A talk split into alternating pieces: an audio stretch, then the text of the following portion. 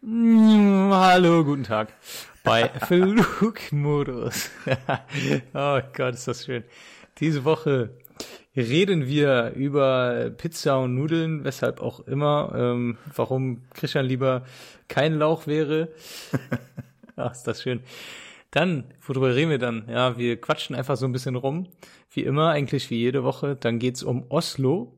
Dann wird's noch spannender. Wir reden über Sensoren. Also hey, bleibt auf jeden Fall bis zum Ende. Es wird, es wird so spannend.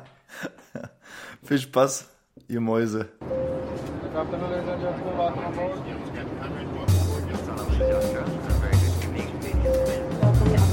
Airbus A350. aboard of Malaysia Airlines flight MH4 from Kuala Lumpur to London. Flight time of 6 hours and 35 minutes.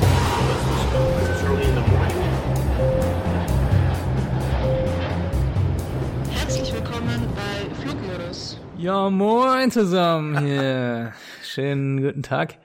Ja, wir freuen uns wieder hier zu sein. Ab geht's, ab geht's. Eins, zwei, drei, los geht's, los geht's. Und ne, nächste Runde rückwärts. Moin. Oder Servus, besser gesagt. Hallo.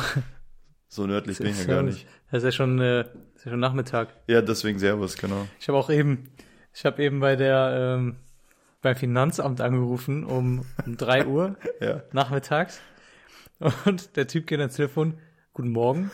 Und ich dachte, hi, Alter. Der, der hat vor einer halben Stunde angefangen erst. Ja, ja, natürlich. Und hört auch eine halbe Stunde wieder auf. Der hat jetzt stressige 60 Minuten vor sich und dann ist aber auch gut für heute. Ja, das Telefonat war schon sehr extrem, würde ich auch sagen. Nö, aber der war echt ganz nett. Hätte ich nicht gedacht. Ich dachte, wenn ich jetzt beim Finanzamt anrufe, dann, dann rasten die komplett aus. Oder sowas. Warum äh, rufst du beim Finanzamt überhaupt an?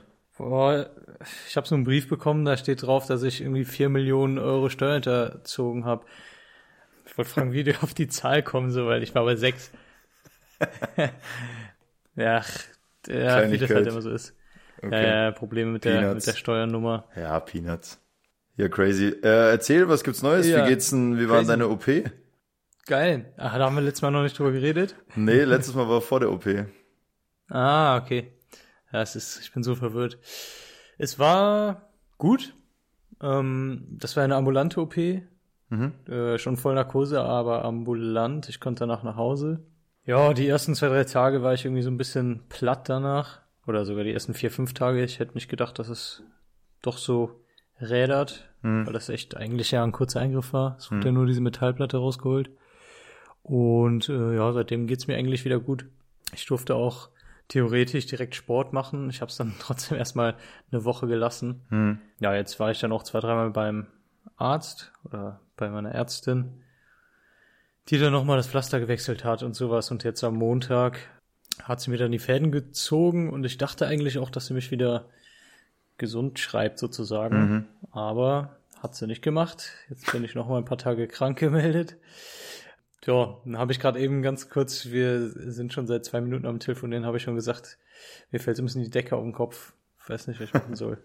Weil wenn man damit rechnet, ey, jetzt geht's wieder los und dann sitzt du wieder fünf Tage da, ist schon ein bisschen langweilig. Aber gut, Ja, klar.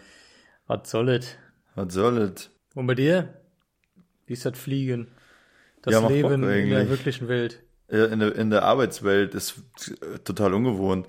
Nee, ich war jetzt im Sommer echt aktiv. Also so das Tief vom letzten Jahr, wo wir eigentlich dann angefangen haben, Podcast zu machen und dann war keiner von uns arbeiten. Das habe ich so ein bisschen, äh, das liegt so ein bisschen hinter mir. Ich war jetzt eigentlich seit April durchgehend am Arbeiten. Äh, hatte auch keinen Urlaub. Habe ja keine Kinder und keine, ja, bin ich verheiratet und sowas. Das spielt natürlich alles in die Urlaubsvergabe mit rein. Aber da können wir irgendwann mal drüber reden. Jedenfalls. Machst du äh, Kinder? Wir zwei? Okay. Nicht? Von mir aus können wir anfangen. Ja, aber ich würde das gerne privat mit dir besprechen. Nicht, wenn Okay, alle ja, zuhören, fühle ich mich unter Druck gesetzt. nee, auf jeden Fall, ah, apropos Kinder hier unter mir, da wohnen ja auch zwei so richtige nervige Kinder. Das äh, verstärkt nochmal meine, meine Einbildung, dass ich alles richtig gemacht habe, damit jetzt gerade keine Kinder zu haben. Auch wenn dann halt mein Urlaub immer im November, Dezember oder Januar ist oder so. Aber Das klingt so, als, als hättest du jetzt irgendwie so vor einem halben Jahr mal so die, die Chance gehabt, Kinder zu kriegen, so, dass du irgendwie so eine E-Mail bekommen hast. hey, klicken Sie auf diesen Link, dann, Sie sind dann, der ein äh, Millionste Kunde. ja, genau. Dann kriegen sie drei Kinder zugeschickt. Und außerdem, das äh, klang gerade so ein bisschen so, als würden diese Kinder unten ohne Aufsicht wohnen. Stell dir das mal vor, wie geil wäre das, wenn da so zwei Kids, so ein, so ein Sechsjähriger und eine, eine Zehnjährige leben, ohne Eltern, ohne Aufsicht und einfach den ganzen Tag äh, Schokolade essen und mit spielen oder so. Aber ganz ehrlich, so wie die sich aufführen, habe ich manchmal das Gefühl, dass da keiner die beaufsichtigt. Also es ist so nervig, die sind so laut und die sind nicht sechs und zehn, sondern ich glaube beide so höchstens drei oder vier. Naja, okay. Und die sind so laut. Also das ist wirklich krass. Naja, äh, zurück zum Thema. Also ich war den ganzen Sommer arbeiten Sorry. und ja, von daher, ich bin eigentlich ganz gut wieder so im Rhythmus. Macht richtig Bock und auch so die Stimmung ist eigentlich wieder ganz gut. Also so dieses, ja, diese Misere und so, dass keiner irgendwie Lust hat und keiner wusste so richtig, wie es weitergeht. Äh, als dann Corona kam, stand ja so die Luftfahrt mit als erstes still. Und keiner wusste so richtig, was so abgeht, auch bei uns. Wir wussten ja auch alle nicht, oh Gott, äh, sollen wir noch studieren anfangen? Gut, du hast schon studiert, aber ich dachte mir, soll ich noch irgendwas anderes machen? Noch dies oder jenes? Ich kann ja eigentlich nichts, äh, außer Flugzeuge fliegen, so auf dem Papier. Naja, und inzwischen ist eigentlich wieder recht viel zu tun und macht schon, macht schon echt Bock. War jetzt gestern in Hamburg und in Berlin, ähm, hatte dann abends wieder Feierabend, also vier Flüge gemacht. War schon ein langer Tag, aber macht Spaß auf jeden Fall, ist, ist cool.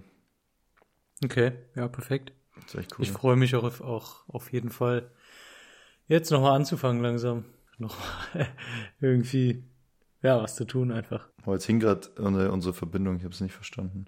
Nee, ich habe einfach, ge ich, ich schweige einfach gerne und bewege mich nicht. Äh, Ähm, auch nee, ich habe gesagt, ich muss freue man mich, schweigen ich freu können. mich. Ja, genau. Das ist geil, wenn du einfach so du einen Podcast anhörst und fünf Minuten einfach gar nichts kommt. Und du denkst, hey, ne, ist irgendwie kaputt. Und, aber die schweigen einfach nur. Da gibt's Schweige- nicht diesen, gibt's nicht diesen Podcast von dem. Typ, der immer so Einschlafgeschichten äh, vorliest? Ja, ja, ja, So- klar, aber unser Podcast ist jetzt auch nicht viel anders, oder? Stimmt, ja. Ja, das, das stimmt. Ja, und äh, wenn wir doch schon mal dabei sind, äh, willst du erstmal was über Oslo erzählen oder soll ich mir erstmal was super Spannendes über Sensoren an Flugzeugen erzählen? Hat der, hat der, hat unsere Instagram-Umfrage Oslo zum Sieger gemacht, oder was? ja, genau, genau. Okay. Ist ja nicht so, als ob ich das nicht gewusst hätte. Ich habe natürlich hier alles vorbereitet für Oslo. Stundenlang. Wir bereiten Stundenlang. uns immer tagelang, tagelang auf diesem Podcast vor. Genau. Nee, ich habe einfach so ein bisschen, äh, ja, wir haben uns vor dem, vor der Staffel, nenne ich es jetzt mal, hingesetzt und dachten so ein bisschen, ja, wir müssen das ein bisschen strukturierter machen und ein bisschen, ja, informativer gestalten, so dass man hier schon ein bisschen was mitnehmen kann und nicht einfach nur so, ja, hier äh, gibt's einen coolen Strand, also fahrt mal nach Rijeka oder so. Deswegen, äh, pass auf, also Oslo, Hauptstadt von Norwegen, wissen ja, glaube ich, alle.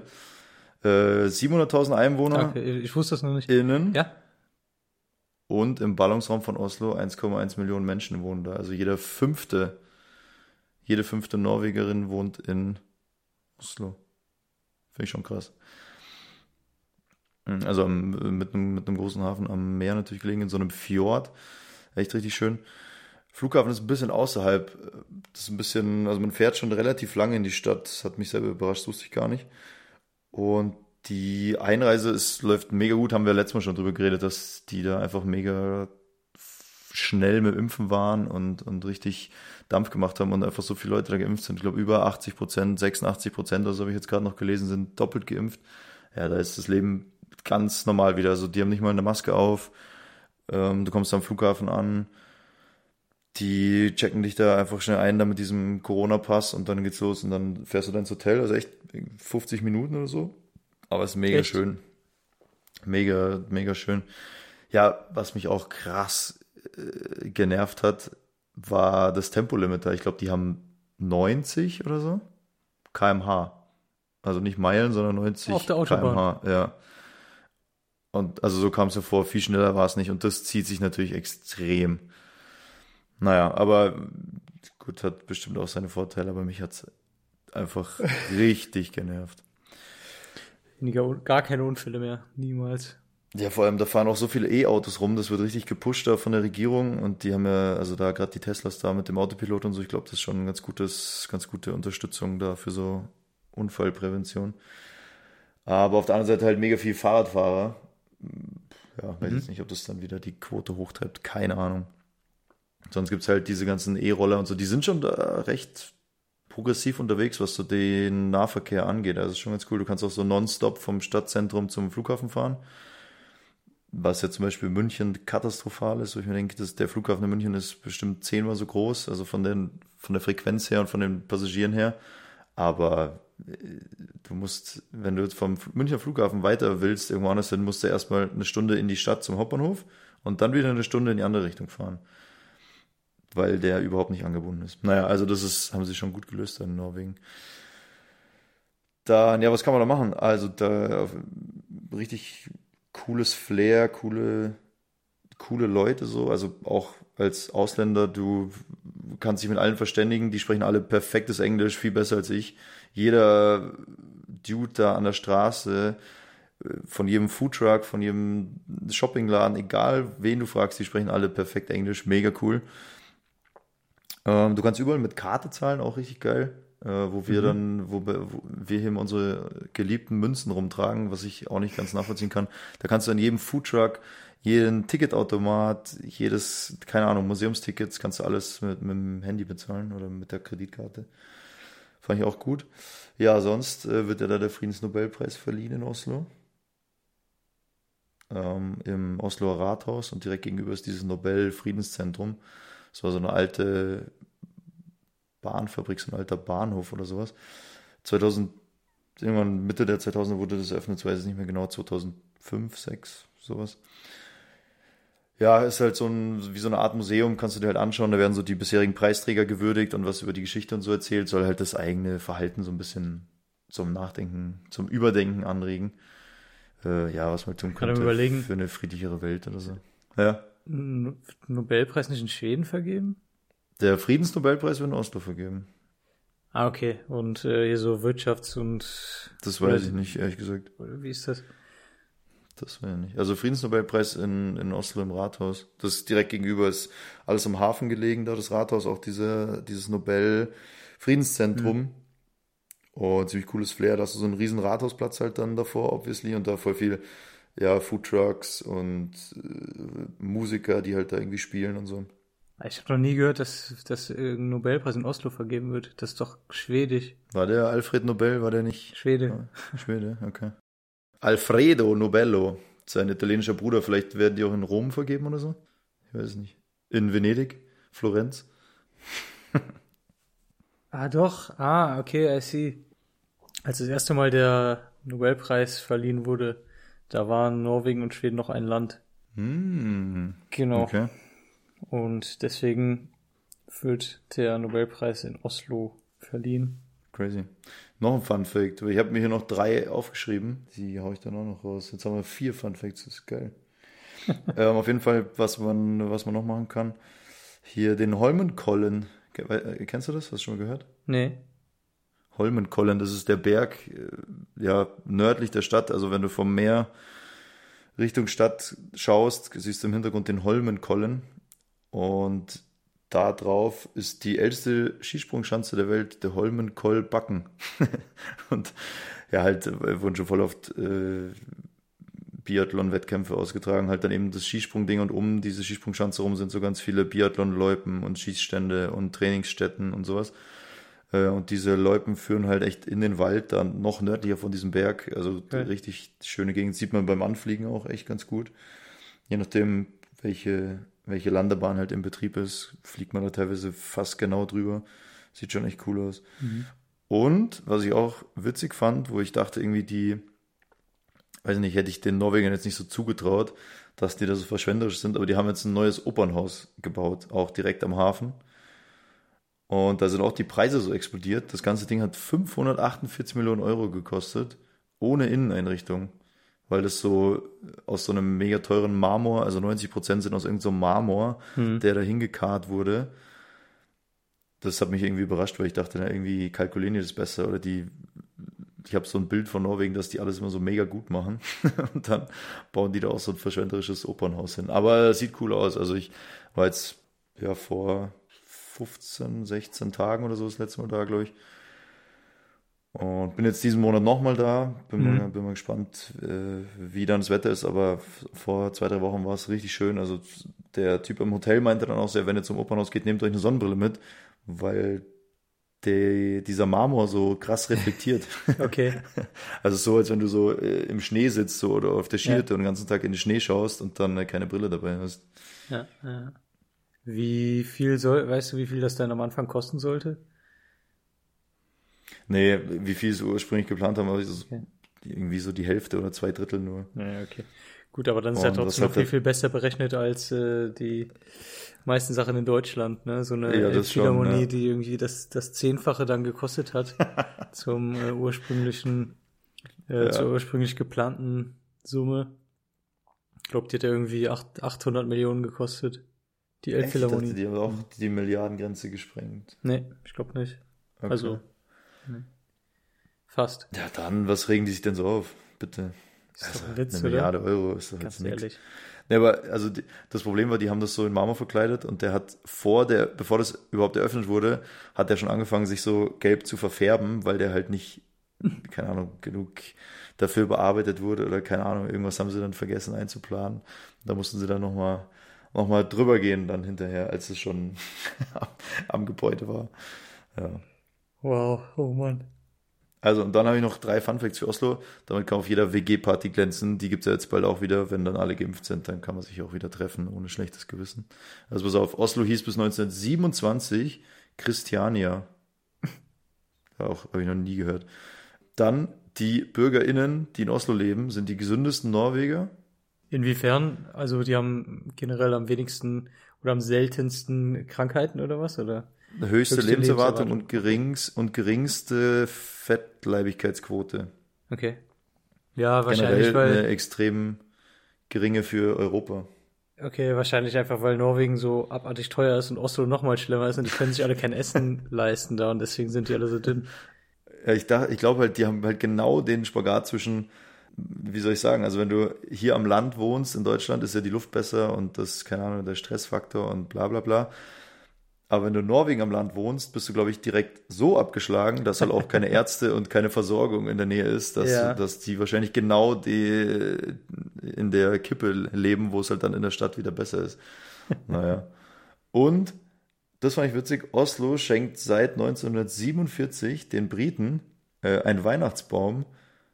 Und zwar den Weihnachtsbaum, der dann am Trafalgar Square in London aufgestellt wird. Okay. Als Dank für die Unterstützung im Zweiten Weltkrieg. Finde ich schon witzig. Also, dass die, dass die Norweger dann immer so, keine Ahnung, die gehen halt dann im November schon, also es ist mega aufwendig. Die suchen dann immer so eine 50 bis 60 Jahre alte norwegische Tanne oder Mhm. was weiß ich, Fichte dann daraus, schlagen die, karren die dann nach London und die, die LondonerInnen stellen die dann äh, am Trafalgar Square auf. Geil. Ja, warum kriegen wir keine Tanne? Ach so, ah. Hm. Ach so. Sorry. okay, schneller Themawechsel. Ähm, Ja. Weg von da. ja. Oh Gott, jetzt weiß ich nicht mehr, worüber ich reden wollte. Also, warst du denn mal essen und trinken in, in Oslo? Ja, es ist Kann man sich das leisten? Geht das irgendwie? Oder lässt man das lieber einfach sein? Nimmt sich irgendwie so ein, so, keine Ahnung, so ein paar Butterbrote mit oder so für eine Woche? Geht das ja bestimmt. Also natürlich, die haben mega die geilen Fischsachen, also Fischgerichte, egal wo du jetzt bist, auch im Supermarkt, riesengroße Fischtheke und so. Ja, ich bin dann eh schon in den Supermarkt gegangen, weil wir haben ja schon jetzt öfter darüber gesprochen, dass die Versorgung dann nicht so geil ist, wenn du, wenn du arbeiten bist und den ganzen Tag im Flieger bist. Und dann schaue ich immer, dass ich irgendwie in den Supermarkt gehe und mir irgendwie einen Joghurt mitnehme und Früchte und halt irgendwie so Sachen, ja, die ein bisschen gesünder sind, jetzt keine so fertig Tiefkühl- oder Mikrowellengerichte. Das könnte man ja eigentlich ganz gut machen im Flieger, aber ich schaue, dass ich dann immer, immer was Frisches hab. Das ist halt dann auch immer ein bisschen teurer. Wenn dann so Himbeeren und, so, und sowas kaufst, das war einfach mega teuer. Dann wollte ich jetzt nicht direkt Fisch mitnehmen, weil das kann ich dann wieder nicht kühlen.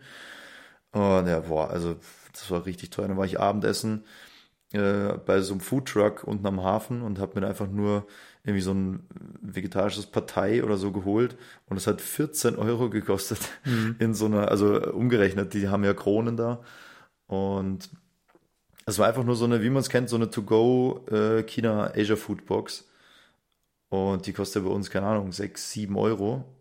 Ich sage jetzt mal maximal 10 Euro, wenn du irgendwie nach dem Oktoberfest in München die ganzen Besoffenen irgendwie abkassierst oder so. Aber da 14 Euro für so eine, weiß ich nicht, halbe Portion Nudeln mit bisschen Gemüse, das finde ich schon teuer. Ich habe auch mal gehört, dass man da irgendwie mal gut 10 Euro für ein Bier bezahlen kann oder sowas, oder? Ja, das habe ich jetzt, also habe keinen Alkohol getrunken, aber so auch Kaffee, also dann äh, Kaffee mit, mit einer Hafermilch oder irgendeine alternative Milch halt irgendwie 8 Euro, so ein großer. Ja, okay. Und dann dachte so, boah, also das kostet bei uns beim Starbucks kostet 5 Euro, das finde ich schon abartig teuer. Aber dann irgendwie 7,99 für einen großen Kaffee, boah. Ja, das ist schon mega teuer. Okay. Und ja, was ich noch äh, sagen wollte, ich war selber halt noch nie in Norwegen. Hm.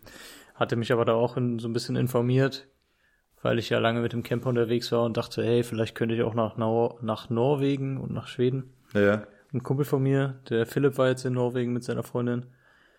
Die haben auch erzählt, dass die eigentlich gefühlt alles mitgenommen haben. Also, wenn du im Camper da hochfährst, falls das irgendjemand mal machen will, der oder die sollte dann den kompletten Camper voller Lebensmittel irgendwie packen. Weil sonst hast du echt einen teuren Urlaub, denke ich Ja, mal. auf jeden Fall. Ja. Ja. so viel mal zu Norwegen. Gibt's Fragen bis hierhin? Falls, ja, falls, falls irgendjemand, also falls du oder ich nochmal dahin kommen und irgendwie ein geiles Restaurant finden oder eine geile Bar, ein geiles Café oder sowas, werden wir auf jeden Fall mal die Infos bei Instagram reinstellen, würde ich Ja. sagen. Ich bin jetzt äh, nächsten, nächste Woche nochmal da. Okay. Also wenn wenn es natürlich alles so bleibt äh, bei dem bei dem Plan. Aber ja, eigentlich geplant, nächste Woche nochmal dahin zu fliegen. Nice. Da werde ich nochmal gucken, was, es, was ich noch vergessen habe. Alright, ey, dann, ähm, falls ihr jetzt noch nicht eingeschlafen seid, lasse ich euch jetzt mal äh, einschlafen. Also, legt euch schon mal ins Bett und äh, es wird spannend. Füße hoch, Füße hoch, entspannt euch. Entspannt euch, Augen zu und Aber für mich wird es jetzt interessant. Also ich hoffe, dass ich jetzt auch noch ein bisschen was mitnehmen Dass kann. was ich lernst, auch oder? keine Ahnung von der Fall. Materie. Sehr gut, sehr gut, super, super. Ja, ihr habt das ja bestimmt auch schon öfter gehabt, dass ihr so am Flugzeug vorbeigegangen seid. Normalerweise geht man ja durch diesen Finger ins Flugzeug rein, aber manchmal, zum Beispiel in Köln ist das ja so, wenn man an so einer Außenposition ist, dass man über Treppen ins Flugzeug einsteigt. Hat bestimmt fast jeder schon mal gemacht. Und dann sieht man ähm, rechts und links von dieser Tür, wo man vorne reingeht, sieht man ganz viele so, ja, was sind das so, Sensoren. Ich denke mal, dass die meisten die Teile da sehen und sich denken, hä, was ist das denn? was ist das denn hier? ja, Christian, wenn du fliegen gehst jetzt nächste Woche, dann wäre es cool, wenn du mal Fotos davon machst, damit ihr dann Okay. auch, damit ihr dann auch seht, was ich genau meine. Dann könnt ihr euch den Spaß bei Instagram mal anschauen und äh, wir erklären euch mal ganz kurz so ein bisschen, was das denn da ist. Also es gibt drei, vier verschiedene ähm, Arten von Sensoren. Erste ist eine sogenannte Rosemont Probe. Was ist das? Was ist das denn? Die ist dafür da, um die äh, Temperatur zu messen. Und zwar misst die die Total Air Temperature. Das funktioniert so, dass wir geradeaus fliegen und genau in diesen Sensor strömt die Luft rein. Ja, strömt. Strömt da rein. Die donnert, donnert da rein. Die ballert richtig da rein, das ist total Ballert da rein. krank. es wird halt diese Total Air Temperature gemessen. Total Air Temperature ist die Temperatur, die an dem Druckpunkt von dem Flugzeug vorherrscht. Das heißt, das ist nicht die normale Außentemperatur auf der Höhe, sondern die Temperatur, die genau an dem ersten Punkt, wo die Luft auf die Tragflächen zum Beispiel auftrifft oder auf die Nase vom, vom Flugzeug auftrifft.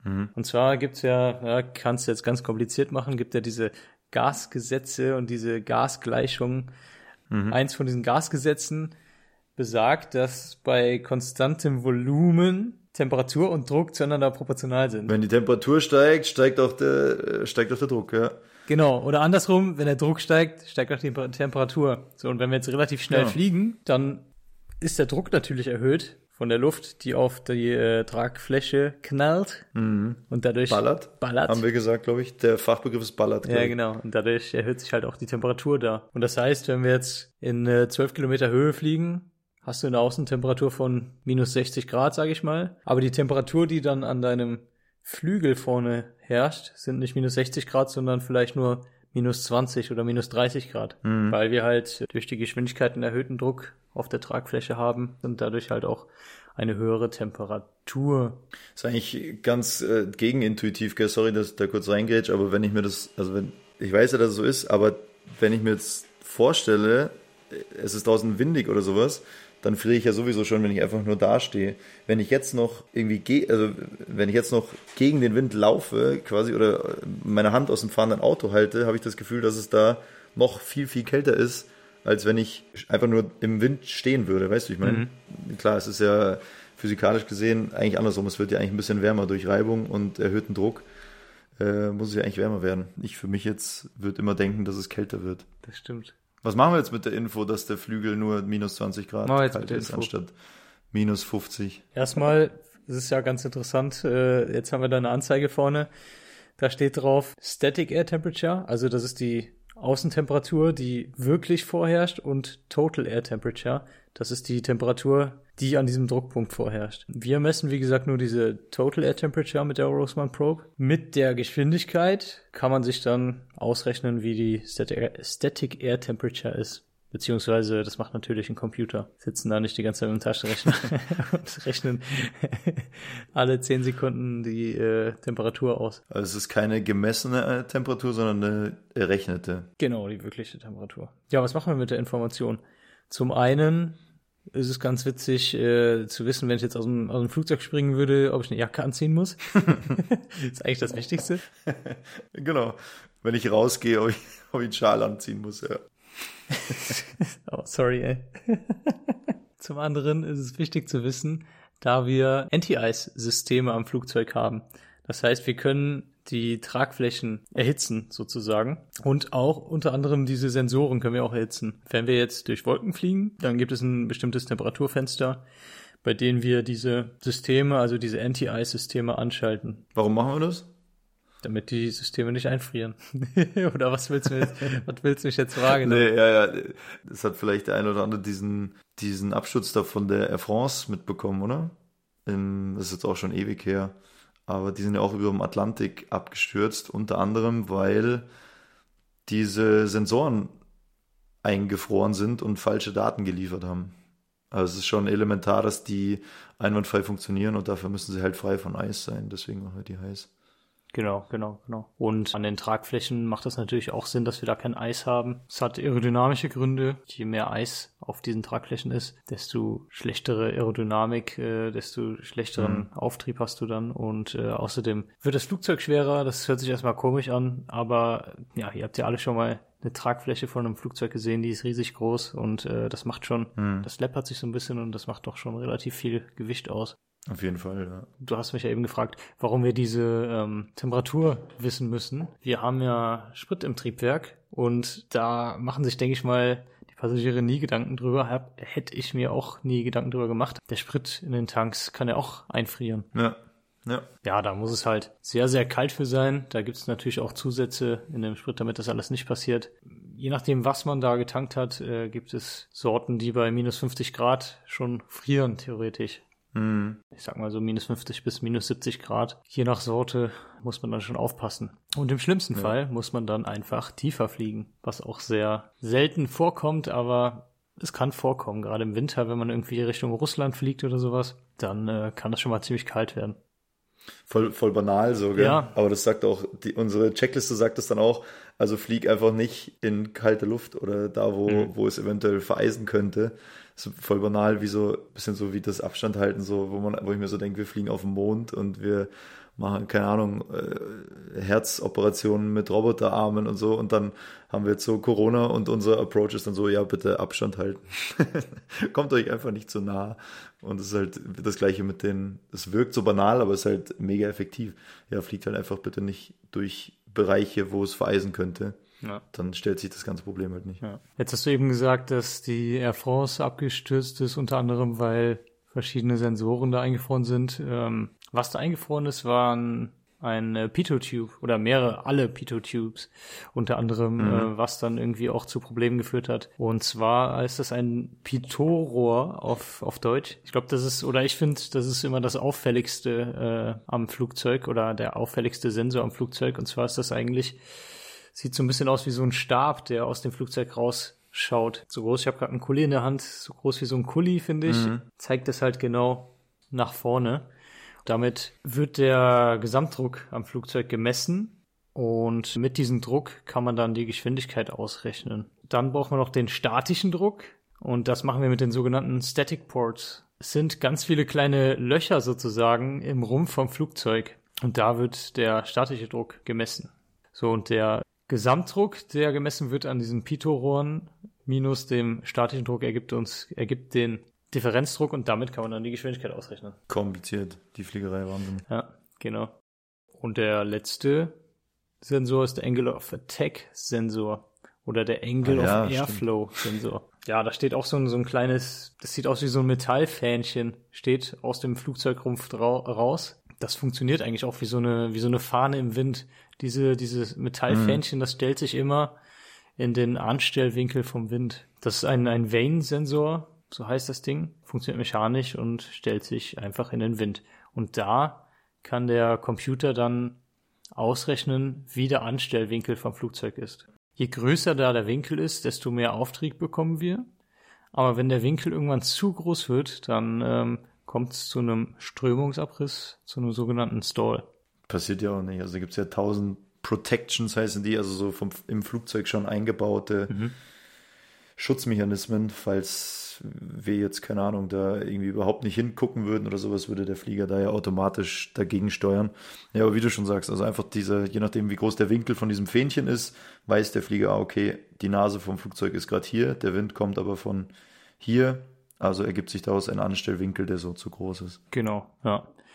Alle Daten von diesen Sensoren werden eingespeist in sogenannte Air Data Computers und die rechnen dann halt Temperaturen, Geschwindigkeiten und Anstellwinkel aus und noch einige andere Sachen. Davon haben wir drei Stück und auch von diesen Sensoren haben wir mindestens zwei Stück. Einmal für den Kapitän, für den Co-Piloten und bei allen außer dem Temperaturmessgerät haben wir sogar mindestens drei Stück. Einfach damit man redundante Systeme hat. Das größte Trendwort Redundanz, ja, es ist überall redundant. Das muss alles immer doppelt und dreifach eingebaut sein. Ja, ja, ja, ja. Genau, ja, ich hoffe, ich habe das jetzt nicht zu äh, kompliziert und weird Ja, erklärt. crazy hier. Heute die Wissenschaftsfolge. Ja, falls ihr da irgendwas nicht verstanden habt, sagt mir Bescheid. Dann sprechen wir noch mal ein bisschen genauer darüber. Ja, also ich äh, fand es jetzt auch interessant. Ich weiß jetzt endlich, was da so passiert. Also zum Beispiel, die, ich, als du angefangen hast, diese Roseman Probe da zu erwähnen, da dachte ich, ah ja, die für die Geschwindigkeit. Hast du gesagt, ja, die für die Temperatur. Und dachte ah ja, stimmt. da wird ja die Temperatur gemessen. Naja, gut. Und natürlich, vor jedem Flug haben wir, glaube ich, auch schon mal drüber gesprochen, oder? Oder Carmen hat, glaube ich, erzählt, äh, wie sie da in Teheran Outside-Check gemacht hat, oder? Und vor jedem Flug sind wir ja verpflichtet, dass wir einmal äh, uns das Flugzeug von außen anschauen, auf irgendwelche größeren Schäden oder ob äh, irgendwas passiert ist, was man jetzt äh, so gar nicht mitbekommen hat. Ähm, und da checken wir natürlich diese ganzen Sensoren auch jedes Mal, laufen da dran vorbei, schauen eben, dass in diesen Löchern, wie du gesagt hast, zum Beispiel jetzt kein Dreck, kein Schmutz, keine kleinen Tierchen und Käfer oder so sind. Und muss natürlich vor jedem Flug gemacht werden und dokumentiert werden. Genau. Ach so, zu dieser Pitot-Tube habe ich noch zwei, zwei kleine Stories. Ah ja. Äh, warte, ich glaube, ich Ja. weiß, was kommt jetzt. Davon habe ich ein Foto. Ja, die eine auf jeden Fall. Also, als wir fliegen gelernt haben und mit diesen kleinen Propellermaschinen geflogen sind, da hast du natürlich auch diese Sensoren dran. Da habe ich genau mit dieser Pitot-Tube einen Vogel aufgespießt. ähm, das ist schon echt krass. Weil das ja schon irgendwie auch so ein bisschen gefährlich ist. Und da hättest du Keine ja Ahnung, genauso- warum ich jetzt gerade gelacht habe, aber irgendwie wahrscheinlich, weil ich das Foto im Kopf habe, wie das aussieht. Ja. Ja, also genau, einmal wie so ein Hähnchen aufgespießt. Hab das auch erst nach dem Flug gemerkt. Aber da hätte es natürlich passieren können, dass ich keine Geschwindigkeitsanzeige mehr habe. Und das ist natürlich nicht ungefährlich. Und bei den kleinen Flugzeugen hat man da keine Redundanz. Gerade wenn man fliegen lernt erst Ja, das kommt dann und noch nicht so erfahren ist. Ja. Und die zweite Story, ich weiß gar nicht, wo das war, aber als ich zum ersten Mal einen Kampfjet gesehen habe, ich weiß nicht, ob es irgendwo im Museum war oder oder in Nürnberg vielleicht äh, auf der Air Force Base, als ich da mal, als die mal Tag der offenen Tür hatten. Die haben natürlich auch diese Pitot-Tubes, entweder an der Spitze vom, vom Flugzeug von der, von der Nose oder an, dem, an den Flügeln, an den Tragflächen selber. Manche haben das auch ganz, ganz außen. Ich dachte, das wäre irgendwie eine Rakete oder irgendwie eine Waffe oder sowas. Oder ich dachte, ich dachte, damit wird geschossen. Ja gut, ich war noch ein bisschen jünger, aber das sieht, finde ich, wirklich bei den, bei den Kampfjets sehen diese Pitot-Tubes, außer wenn sie jetzt auf der Nase sind, vielleicht dann nicht, aber sieht schon irgendwie sehr gefährlich aus und sind natürlich auch sehr spitz und viel, viel länger noch als äh, bei den Verkehrsflugzeugen. Hm. Dann hatte ich auch gefragt, ob die damit denn schießen, aber das, das hat dann nicht so ganz gestimmt. Fand er auch ein bisschen witzig. naja, da war ich auch noch ein bisschen jünger. 22. 27, nein. Ja, dann äh, gebt uns mal ordentlich Feedback, wie ihr hier so unseren neuen Einschlag findet, unsere, unsere kleinen Wissenschaftspodcast, gespickt mit äh, Fliegeranekdoten. Ähm, was haben wir noch auf der Agenda? Haben wir noch was? Entweder oder Frage? ja, nee, ich habe keine Entweder-oder-Frage, ich habe eine andere Frage für dich. Ja, hau raus. Wenn, wenn, wenn du ein Essen wärst, was wärst du dann und warum? Was? Wenn ich ein Essen wäre? Ja, ja, ja. Ja, was wäre ich dann? Weißt du, was du wärst? Hm, klar. Echt klar? Okay, lass mir überlegen. Hm, Wahrscheinlich wäre ich Spaghetti mit irgendeiner geilen Soße oder sowas. Irgendwie so eine Linsen-Bolognese. Das wäre ich, weil das ist erstens mein Lieblingsessen. Zweitens bin ich auch eher lang und dünn. Ich wollte gerade sagen, Und? du wärst eher ein Lauch. Und das, ich kenne eigentlich niemanden, der Spaghetti nicht mag, oder? Also Nudeln. Ich wäre Spaghetti mit Boah, das ist nicht schlecht. Uh, das ist nicht schlecht. Das ist mein, das ist mein Lieblingsessen. Das wäre ich. Und wie schon hier der von den Ludolfs gesagt hat, man kann Nudeln machen warm, man kann Nudeln machen kalt. Die Nudel ist ein Ganztag. What? Hat der, der Ludolf-Bruder, der immer gekocht hat, hat es gesagt. Was wärst du denn? Ja, eine Pizza Hawaii. Was? Warum denn eine Pizza Hawaii? Keiner mag Pizza Hawaii. Weil du rund und rot bist oder warum? Ja, Pizza Hawaii, weil irgendwie sau, super unnötig, aber manche mögen's. Pizza, so wie Pizza Schokolade jetzt hier, Pizza Super, Nutella. super weird, aber manche finden's okay. Okay. Ich fand das witzig. Ja, aber wärst du, wärst du lieber Nachtisch oder wärst du lieber, nee, anders, nicht Nachtisch, wärst du lieber sowas, wie ich jetzt gesagt habe, so was jeder mag, irgendwie Döner, Spaghetti, oder wärst du sowas richtig Exklusives, also irgendwie so ein Hummer mit Kaviar und irgend so einem Schaum, bla, auf irgendwelchen Vinaigretten und so, was wärst du lieber? Nee, sowas. Oder so- oder ich wär Currywurst oder so. Eine normale Pizza, so einfach. Wärst du gerne? Ja, wäre ich gerne. Ja, Jung. Ah, hier, äh, unser geiles Intro, da haben wir noch gar nicht dazu gesagt. Danke äh, an die Band Triebe auf jeden Fall. Die haben das für uns gemacht. Ach, das Intro. Ja, mega. Vielen, vielen Dank. Das Intro, Saugeil. die Band Triebe, gibt's auch auf Spotify. Danke an die Jungs. Sonst, hast du noch was auf dem Herzen? Sonst mache ich gleich weiter mit meiner Danksagung. Äh, danke an die Jungs von Lion Camper. Haben heute wieder über Camper gesprochen. Also wenn ihr nach Norwegen wollt, spart dort bei der Campermiete und gebt lieber Geld für Essen in Norwegen aus. Lioncamper.de und sonst, Janik, gute Besserung mit deinem Schlüsselbein, Platte, Removal, was jetzt auch immer da war. Und dass du bald wieder fliegen kannst auf jeden Fall. Ja, bestimmt. Ja, guti. Dann äh, bis bald, Adrian. Ja. Tschüssikowski. Auf Wiedersehen.